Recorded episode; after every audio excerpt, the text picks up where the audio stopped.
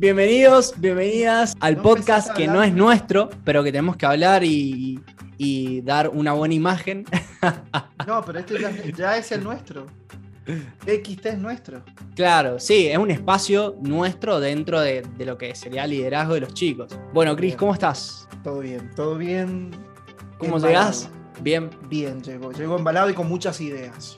Bueno, en este podcast queríamos continuar un poco la, charla del, episodio anterior que quedamos hablando sobre la carta del juicio y bueno, estaría bueno seguir compartiendo algunos datos de color que se pueden comentar acerca de esta carta. Si querés, Chris, puedes empezar a compartirnos cuál es eh, tu impresión de esta carta o, o algún dato relevante, además de lo que ya charlamos acerca del juicio. O sea que con esta carta, yo lo que aprendí es, primero, no tenerle miedo a las cartas, porque todo lo que significaba la carta como el arcano 13, que es la muerte, la del diablo y muchas otras cartas como la torre también, esto para mí me significaba muchísimo miedo, porque era el juicio final.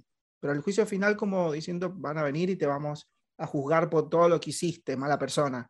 En cambio, eh, cuando lo aprendes a entender, cuando aprendes a entender todos los símbolos del tarot, la realidad lo que están haciendo es proponerte un tema. Entonces, cuando te proponen el tema, lo que haces es reflexionar respecto a ese tema. Y me gustó mucho el tema de no la finalización y no que te vengan a juzgar, sino el tema de el balance, el tema del renacer, el tema de liberarse, el tema de epifanía. Pero hay mucha gente que no conoce el término epifanía, pero en realidad es como una gran revelación. Eso para mí significaría esa, esa carta. Estaba muy interesante. De una. Bueno, para mí, mm, a mí me gusta también hablar de los, de los pensamientos, ¿no? Cómo uno emite juicios. Y justamente esta carta, así en, forma literal, nos, nos habla de, los juicios, además de todo esto que vos contás. Y a mí, a mí me gusta jugar con, con, con Le Judgment, ¿no? En francés, como está plasmado en el tarot de Marsella. Y es eh, hacer este juego de, de, de palabras que dice el el juicio miente, que hace Alejandro Jodorowsky y que me resulta interesante, como decir, cuidado con los juicios, cuidado porque a veces son los que limitan, los que restringen.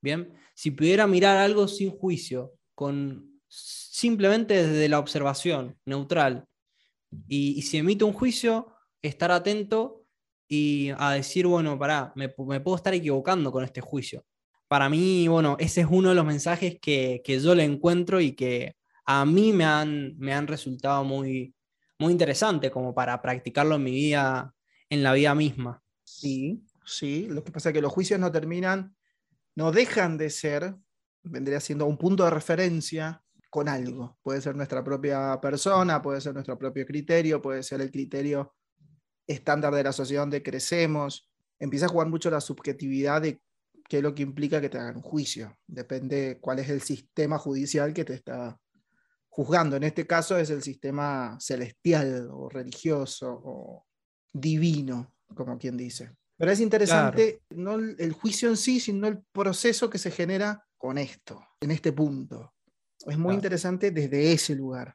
Pero lo importante es no tenerle miedo. Ya cuando uno empieza a ciertas cartas, le empieza a tener miedo, ya ahí no es bueno que te hagan una lectura. No es bueno leer con miedo. No es bueno que te interpreten con miedo. Totalmente. Por eso, Cris, bueno, creo que vos y yo, el, tarot que más nos gusta, que es, mantiene ese carácter neutral, es el de Marcela, que nos permite ir hacia una interpretación más neutral, a diferencia de, del Rider White Smith. Bueno, Cris, ya estamos por terminar. Vamos a seguir hablando un montón sobre esta carta del juicio y ya la semana que viene también lanzaremos un podcast más completo. Eh, la frase, antes de terminar. No, pero la frase se la dejamos para el, para el, capítulo 2. Es todo un ah. adelanto de lo que se viene después, para el capítulo 2. Pero tengo un dato de Corol que justo me acordé de mi cabeza. Vos sabés que mi cabeza es como un Wikipedia desordenado. Y vos sabés que la carta del juicio está relacionada, según los que relacionan tarot y astrología, con el planeta Plutón y sabemos que el planeta Plutón ya es el último. Así que el planeta Plutón lo que significa hemos llegado a un límite conocido. Conocido no significa que sea el límite. Puede ser que haya otro más. Pero nos llega a un punto donde dijimos, bueno, hasta acá está lo conocido. Después no sabemos qué pasa. Eso es Plutón, por ejemplo. Esa es una interpretación que tengo de esa carta. Qué bueno.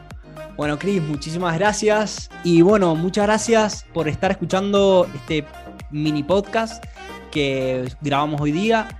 Y los esperamos para la semana que viene, en donde vamos a estar hablando acerca de los mitos del tarot, que son decenas, decenas de mitos alrededor de esta herramienta. Y vamos a estar ahí con Cristian desmitificando lo que es el tarot. Muchas, muchas gracias. Un gran saludo.